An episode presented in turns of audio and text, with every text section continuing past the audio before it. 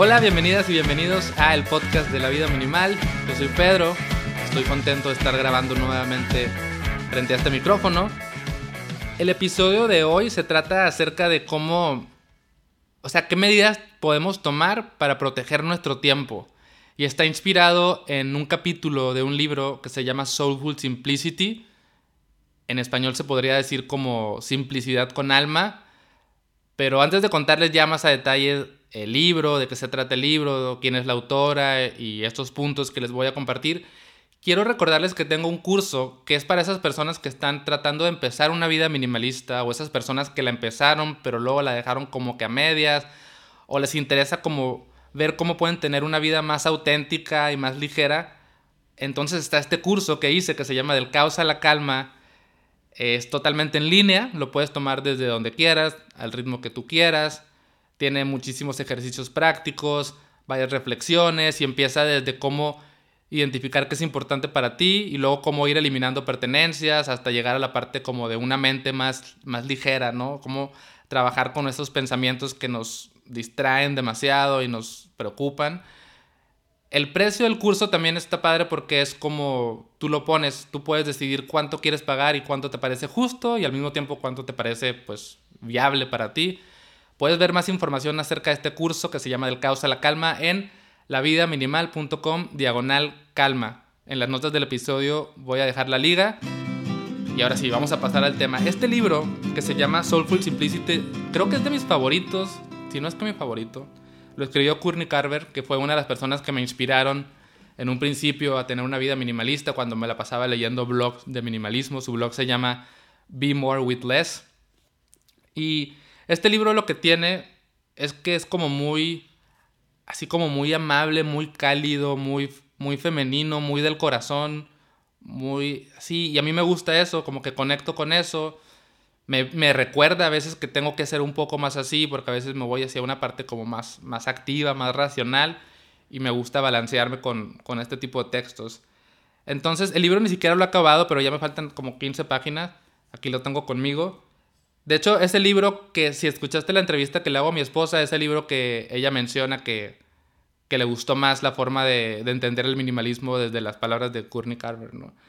Entonces, en, en, el capítulo 23 está este, este texto que dice manifiesto para acabar con una agenda ocupada.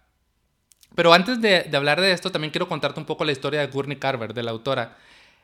Ella tenía una vida como muy estresante, en un trabajo súper demandante, era como, le gustaba mucho ir de compras, como el tema muy americano del shopping, tenía una relación con un esposo que era muy agresivo, violento, y entonces estaba como en, una, en un momento como muy tenso de su vida y luego le diagnostican esclerosis múltiple.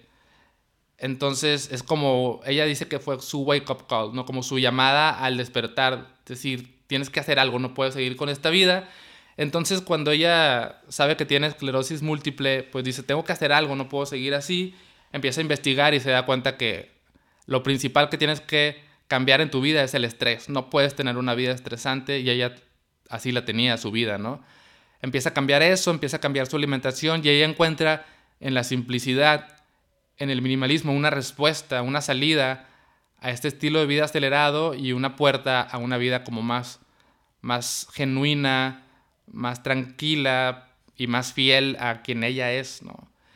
Entonces ella habla mucho acerca de, de que tenemos que dejar de hablar de qué tan ocupados estamos, tenemos que dejar de, de lado el tema de, de estar todo el tiempo ocupados haciendo cosas y tenemos que proteger nuestro tiempo. Entonces, ella en este capítulo nos habla de 10 como 10 mandamientos. Ella dice que son sus no negociables, esas cosas que están ahí sí o sí y a las cuales les va a hacer caso siempre, ¿no?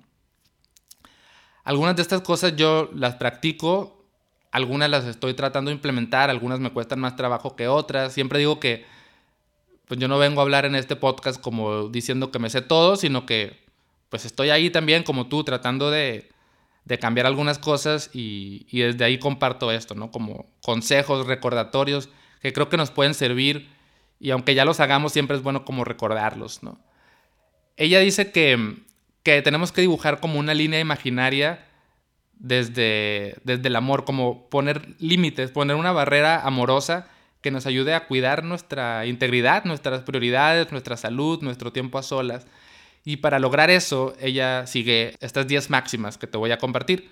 La primera es, no diré sí cuando mi corazón diga no. Y dice Courtney que, y es cierto, que antes de que tú articules el sí o el no o el tal vez o el déjame pensarlo, antes de que tú hables, tu corazón o tu intuición o tu ser o como le quieras llamar, ya te está mandando una señal, ya sabe, tu corazón ya sabe si sí o si no. Entonces, ella nos recomienda que prestemos atención a eso, a esa señal y le hagamos caso, que si tu corazón te está diciendo, hey, no, no, no quiero hacer esto, o no me siento a gusto para hacer esto, o no es un lugar al que quiero ir, o no es una cosa en la que quiero participar, o lo que sea, que le hagas caso y digas que no. También nos dice que digamos no con una sonrisa, honrando aquello a lo que le estamos diciendo que sí, siempre digo, y, y es cierto, ¿no? Cuando le decimos que no a algo es para decirle sí a otra cosa que es más importante y más prioritaria. Entonces, no des demasiadas explicaciones, nos dice ella. No tienes que extenderte, simplemente di no con una sonrisa, haciéndole caso a tu corazón y recordando cuáles son, cuáles son tus prioridades. A mí algo de lo que me gusta de, de este punto es que es muy cierto y es algo a lo que cada vez estoy tratando de hacerle más caso, como a esta señal interna que me dice hacia dónde me quiero dirigir realmente, qué sí quiero, qué no y estar en, entrar en contacto con eso me parece como esencial para una vida así como más intencional y más, y más ligera y más genuina sobre todo. El punto número dos, me evaluaré más por lo que hay en mi corazón que por lo que hay en mi lista. Dice que ella vivía como con una lista de cosas por hacer y cuantas más tachaba, cuantas más cosas completaba, mejor se sentía. Y eh, si escucharon un ruidito fue Lupo que está dormido aquí a mi lado. Y ya ven que los perros como que, no sé si son pesadillas, pero están dormidos y hacen como que... Bueno, así está Lupo, dormido, teniendo pesadillas o no sé, o soñando con aventuras por la pradera. Bueno, entonces, perdón, hablaba acerca de, de que tanto Courtney como estoy seguro que tú y a mí me pasa todo el tiempo, me siento bien si, si hago un montón de cosas, si mi día está como, oh, sí, terminé todo en mi lista de cosas por hacer, me siento bien y, me evalúo como exitoso, por, decir por decirlo de alguna manera. Pero si no, si mi lista de cosas por hacer es, es larga y no hago nada, o hago una cosa, o no hago lo que quise, o qué sé yo, o me siento mal, me evalúo como una persona que no es suficiente. Y eso me pasa a mí, a veces me pasa que acaba mi día y tal vez pensaba hacer cuatro cosas y nada más alcancé a hacer dos porque porque el tiempo pasa, el tiempo siempre, siempre las cosas nos toman más tiempo del que pensamos, ¿no? Entonces a mí me pasa que me siento mal. Y este punto trato de recordarlo siempre, de decir, es que no te evalúes por eso, no te valides por las cosas que completas o no, valídate por lo que hay en tu corazón, es decir, valídate por cómo tratas a las personas, qué estás aportando, cómo te sientes, por, por el cariño que tienes hacia ti mismo, hacia los demás, por tus valores. Y ahí es donde está la verdadera, como, ¿cómo le puedo decir? El, verdadero parámetro, ¿no? La verdadera brújula de si estamos en el camino correcto, ¿no? Por lo que hay en nuestro corazón, no por en esa lista larga. Que no se trata de estar improductivos y no hacer nada, sino, no sé, sino que, que, que nuestra satisfacción no dependa de nuestra lista, ¿no? Así de sencillo. Dándole muchas vueltas a lo mismo es eso. Em, el tercer punto es el amor y la salud serán mi prioridad. Ella dice que, tiene que proteger y cuidar y crear un ambiente donde estas prioridades estén ahí siempre intactas, ¿no?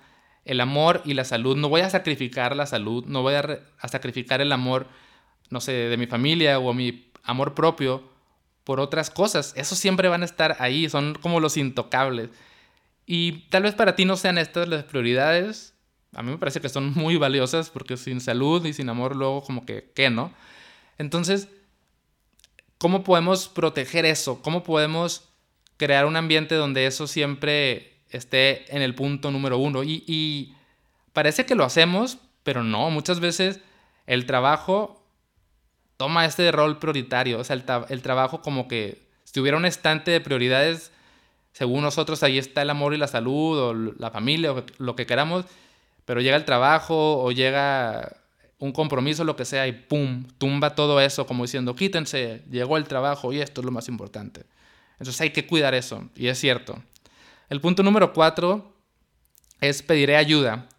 Dice que cuando, o sea, que, que sí podemos hacerlo nosotros solos, todos, o sea, somos capaces de hacer, hacerlo todo, hacer las cosas solos, pero siempre es mejor cuando pedimos ayuda, cuando involucramos a gente. Esto es algo, un punto que yo también tengo que trabajar muchísimo, que estoy a punto ya de hacerlo. Es uno de mis propósitos muy, muy cercanos eh, en pedir ayuda. O sea que yo hago todo en, la vida minimal y en otros proyectos que hago y en mi trabajo de freelance, todo lo hago yo.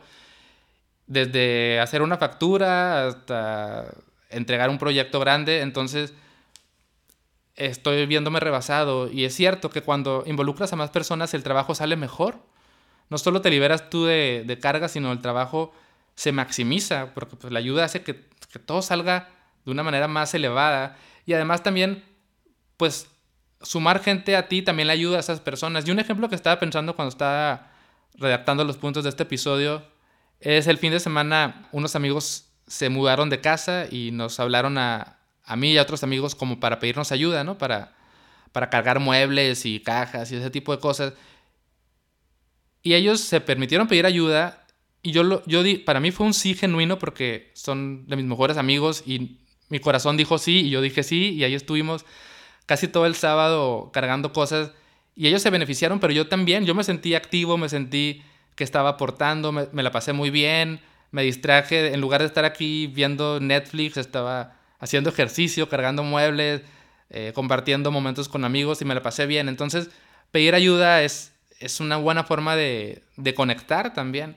Y dice Courtney también que pedir ayuda no es debilidad, sino un signo de fuerza. Se necesita fuerza, se, necesita valentía para pedir ayuda. Y a veces el no pedir ayuda puede ser más bien como un acto de, de inseguridad y de miedo, de que no, es que no quiero que las cosas salgan mal porque solo yo puedo hacerlas y, eso no nos trae nada bueno. Es algo de lo que yo debo salir. Soy un poco celoso a veces de cosas de mi trabajo. Estoy trabajando ahí en delegar. El punto número 5 es trabajaré con gente que quiera mi mejor versión, no mi versión más ocupada. Y es cierto, vivimos en un mundo laboral donde se nos celebra por hacer mucho. El que más hace y el que más ocupado está y el que más cosas completa es el mejor trabajador. Y está bien hasta cierto punto, pero qué mejor que trabajar para personas que no nos quieran ocupados, sino que quieran que demos nuestro mejor trabajo, que, aportemos lo mejor de nosotros, que crezcamos y que desarrollemos nuestras habilidades.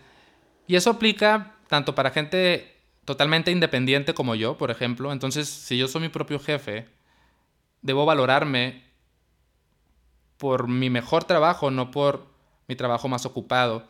O si trabajamos para alguien más en un empleo o una oficina, tratar de, de demostrarles a esas personas, a nuestros jefes, que es mejor cuando damos nuestra mejor versión y hacemos las cosas chidas y bien hechas y de mejor calidad que cuando estamos ahí de un lado para otro haciendo miles de cosas, ¿no? Y eso podemos hacerlo con pequeñas acciones, desde quizás no ir a todas las juntas de trabajo a las que nos solicitan, sino usar ese tiempo para mejorar y hacer un trabajo como más chido y con más impacto. El punto número 6, haré mejores preguntas en lugar de estar hablando de qué tan ocupados estamos. Y esto tiene que ver con las conversaciones que solemos tener con las personas. Yo sé que no todo el mundo es así, pero sí hay cierta tendencia a que te encuentras con un amigo o andas por la calle con alguien y preguntas, hey, ¿qué onda? ¿Cómo estás? ¿Cómo estás todo? No, pues súper ocupado, ya sabes, en friega con el trabajo, de aquí para allá. Como que esa es la conversación general, como que estamos siempre hablando de cuánto trabajo tenemos y qué tan ocupados estamos y que andamos en friega. Y Courtney Carver nos, nos, propone que dejemos de hablar de eso, de que ya basta, dejemos ese tema de lado y hagamos mejores preguntas.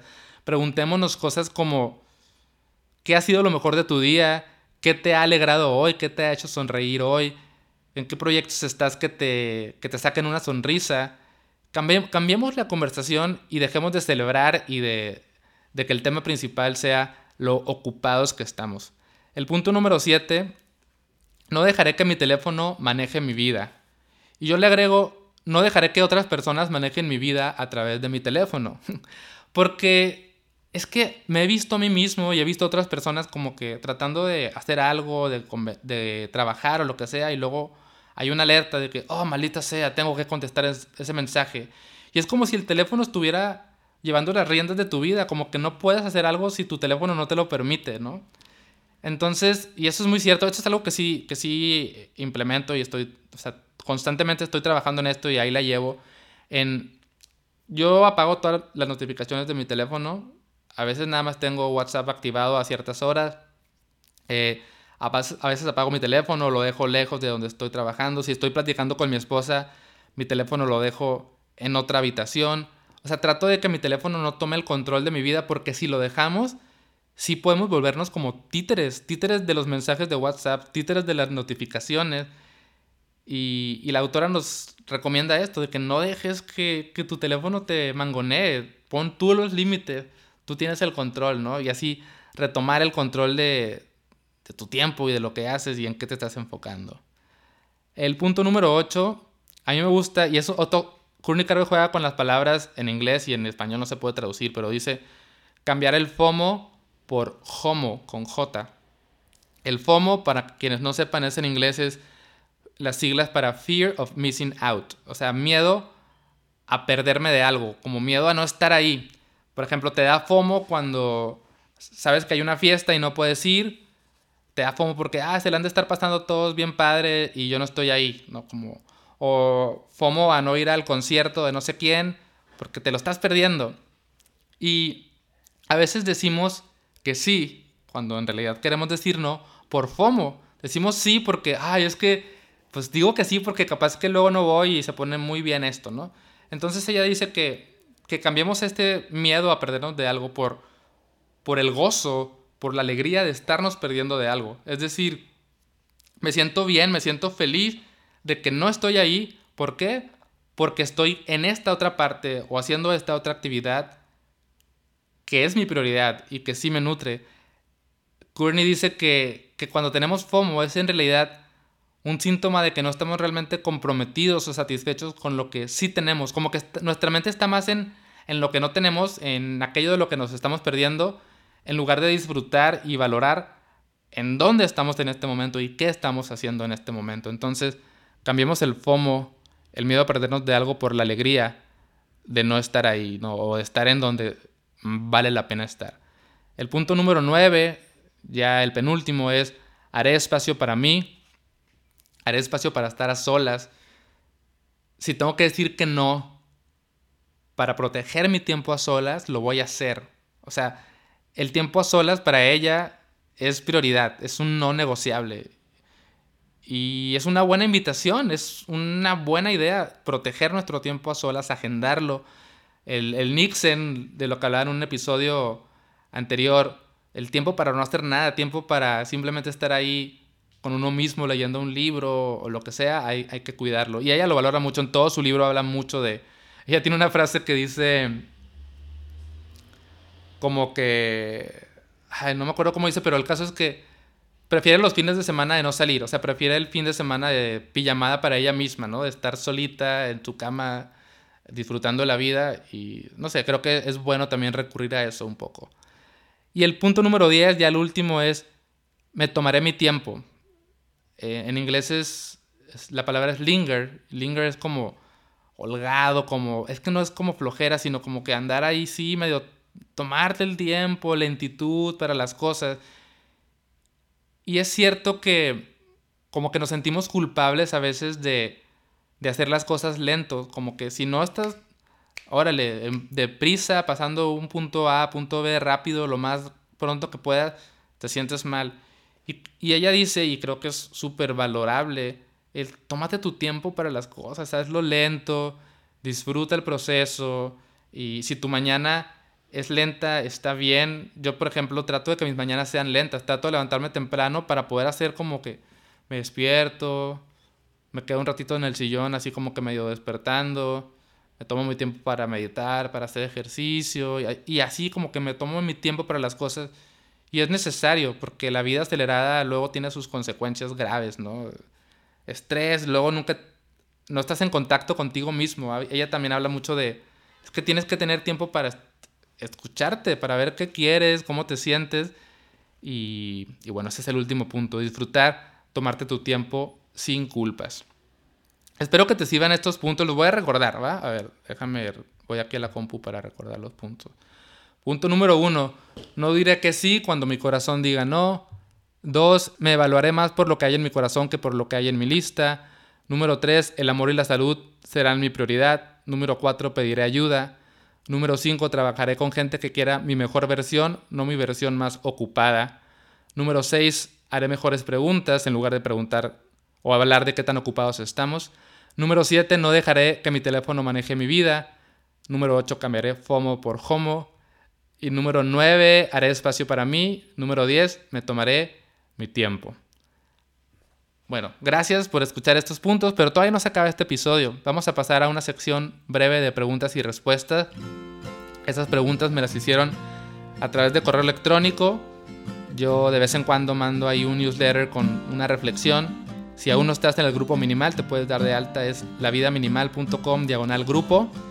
Y ahí de vez en cuando recibes mis mails con reflexiones, noticias. Y por ejemplo, en este caso, a las personas que están en mi lista de correos les dije, hey, pues voy a grabar un podcast. Si quieres hacerme una pregunta, lánzala. Y son de temas varios. Así que voy a leer la pregunta y luego voy a dar mi respuesta. José Pablo me pregunta, en un mes iré a visitar Europa para terminar mis estudios universitarios.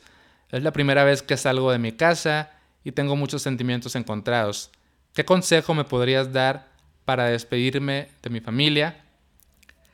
Mi primer, no sé si es un consejo o mi primera reflexión es, todo va a salir bien, tú puedes, o sea, uno a veces se preocupa porque, ay, ¿cómo lo voy a hacer si pasa esto? O ¿cómo resolveré aquello? Siempre todo sale, somos más capaces de más cosas de las que creemos y vas a estar ahí solo en Europa o con quien quiera que estés y vas a resolver cualquier cosa sin tu familia. Vas a ver que así va a ser. Yo también me fui a estudiar fuera de, mi país cuando estaba en la universidad y me pasaron varias cosas ahí medio raras y de que al final siempre lo resuelves. O sea, siéntete tranquilo, cualquier cosa la vas a resolver. Y yo creo que vayas así, te, vete tranquilo, despídete a tu familia tranquilo, déjales tranquilidad a ellos, hazles saber que vas a estar contento, que te la vas a pasar bien, agradeceles que te están dando la oportunidad de irte si es que te están dando algún apoyo económico, o si no, el simple hecho que te motiven a, salirte de, de, tu país para irte a estudiar otra parte es digno de agradecerse, entonces pásatela bien, disfruta y agradece. Humberto pregunta, hace poco tuve una diferencia con una persona a raíz de decir no a algo que era totalmente opuesto a lo que deseo para mi desarrollo profesional. ¿Cómo puedes avanzar con ello si aprecias a esta persona y seguirás conviviendo y colaborando con ella? A veces me siento culpable por, defender mi punto de vista. Entonces entiendo que es alguien con quien trabajas o colaboras. Había que tomar una decisión y tú dijiste no, porque no es congruente con lo que tú quieres para tu desarrollo profesional. El camino que tú quieres tomar profesionalmente pues no es por ahí, entonces tuviste que decir no para direccionarte. Hiciste bien, ¿no? Porque pues, dijiste que no, estás respetando tus prioridades, tu, hacia dónde te quieres ir, pero pasa esto y va a pasar todo el tiempo que la gente a lo mejor, pues, no sé si se ofende, pero a lo mejor no le gusta que digas que no, o tal vez mm, no es lo que esperaba y hay, puede que haya conflictos, o por lo menos uno mismo se siente culpable, como dices, que, ah, me siento raro de decir no por defender mi punto de vista pues yo creo que es, el consejo tal vez es recordar a qué le estás diciendo que sí, hacerle honor a eso que le estás diciendo que sí, valorarlo y recordar que al final todo se acomoda también. Quizás en este punto, si acabas de decir que no hace una semana, por ejemplo, en este punto es normal que te sientas raro, pero luego va a pasar una semana más, dos meses, un año, el conflicto se habrá olvidado y tú vas a seguir en tu camino. Entonces, no te concentres tanto en, este momento, en el sentido de que es normal sentirse raro cuando uno recién dice que no, sino concéntrate más en lo que viene, o sea, no en el futuro, sino en, en lo que estás ganando de esto, ¿no? Espero que te sirva este consejo, Humberto. La siguiente pregunta es de Noemí. Dice, estoy en ese momento donde la vida me está diciendo que debo aprender a soltar, pero me cuesta soltar el ruido emocional que traigo en la cabeza, que llegó al punto de una colitis. ¿Qué me recomiendas? Es cierto, ¿no? Que el, que el ruido emocional, los pensamientos, las preocupaciones, están presentes ahí y se manifiestan físicamente también. En tu caso, dices, hablas de una colitis, ¿no? Y, es, delicado. Por lo tanto, yo pienso que tal vez un primer consejo que te puedo dar es, y haciéndole caso también a los puntos de Courtney Carver, es pedir ayuda. No sé si ya estás haciéndolo o no lo has hecho, pero ir a terapia, pedir la ayuda de alguien que te pueda ayudar a, canalizar estas emociones, puede ser un gran paso, de gran ayuda. Evalúalo y, y ve qué pasa si vas a terapia o si ya lo estás haciendo o si querías un consejo diferente. Yo me baso mucho en mindfulness para esto, ¿no? Y mindfulness nos habla de aceptar lo que hay, no negar, es decir, si están esos pensamientos ahí, esas preocupaciones, no les cierres la puerta, no te sientas culpable porque estén ahí, simplemente di, pues aquí están, aquí están esos pensamientos, va, ya están aquí, a ver, hagamos algo con esto. No te regañes por, por estar pensando en eso. Dales la bienvenida y luego, ok, ya que están ahí, trata de verlos con claridad, trata de, de ver qué pasa si los cuestionas un poco. Evalúa qué tan reales son esas preocupaciones o esos pensamientos, de dónde vienen, qué tanto caso tienes que hacerlos.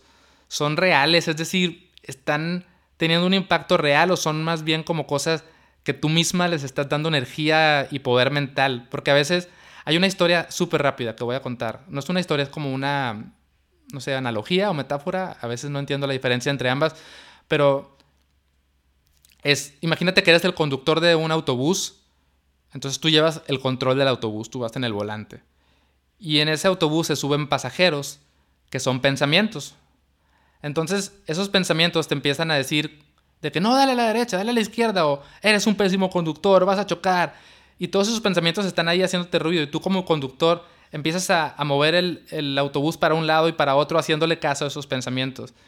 Y esos pensamientos no tienen el poder de nada. Ellos te dicen, si no me haces caso, voy a seguirte diciendo cosas, pero no tienen el esos pensamientos son pasajeros, no van a no tienen el poder de ir al volante o no tienen el poder de matarte, no tienen el poder de nada. Tú tienes el, el control. Obviamente esos pensamientos están ahí, son ruidosos, estorban, pero está, está bueno, creo, como recordar que no hay ni una amenaza real, son solo pensamientos, no tienen un poder. O sea, sí lo tienen, pero si lo analizan no tienen tanto poder. Bueno, hasta ahí llega un poco mi explicación, espero que, que te sirva. La siguiente pregunta es de Nora. Dice, tips para tener claridad de lo que sigue y explica. No gestiono bien la incertidumbre. Eso me crea una parálisis para indagar y encontrar claridad o certeza para planear y visualizar el futuro o visualizar a futuro. En resumen, estoy estancada, las cosas van fluyendo bien ahorita, pero no puedo visualizar con claridad lo que sigue o lo que quiero que siga, mis metas. Voy a dar un consejo un poco inesperado, pero quizás mi respuesta o mi, sugerencia de prueba a ver qué pasa con esto, no de que esta es la verdad absoluta, solo prueba ¿Qué pasa si no tienes que hacer nada? ¿Qué pasa si no tienes que preocuparte por lo que sigue? ¿Qué pasa si no tienes metas? Si dices que ya está fluyendo y que no sabes cómo manejar la incertidumbre, deja eso de lado. ¿Qué tal si nada más te metes en el flow y haces lo que tengas que hacer y dejas que las cosas vayan cobrando vida y forma por sí solas sin necesidad que tú tengas que trazar un mapa muy detallado de hacia dónde quieres ir?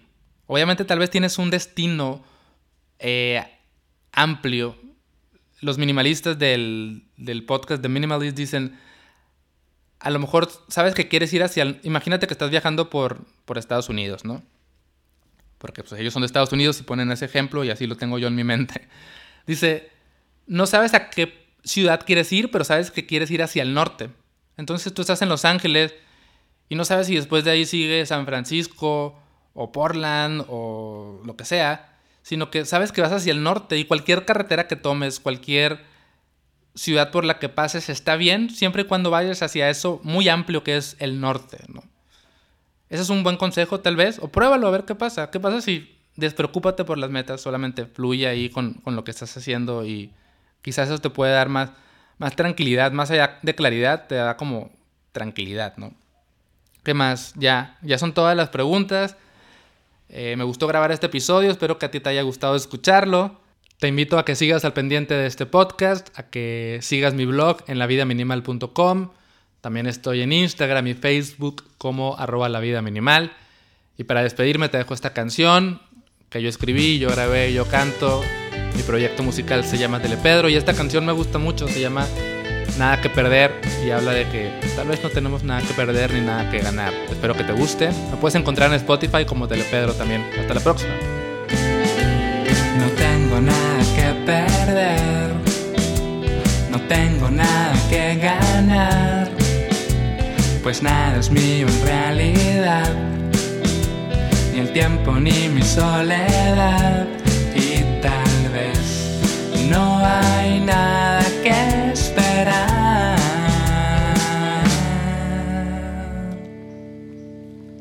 Soy el fool on the hill. Day after day, Soy el tambourine man. play a song for me. Soy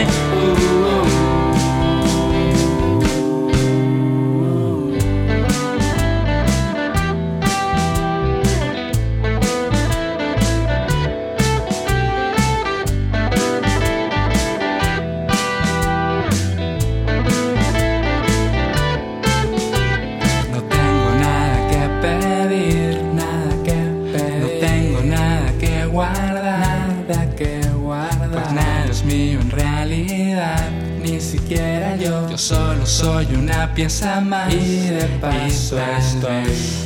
no hay nada que explicar y camino contra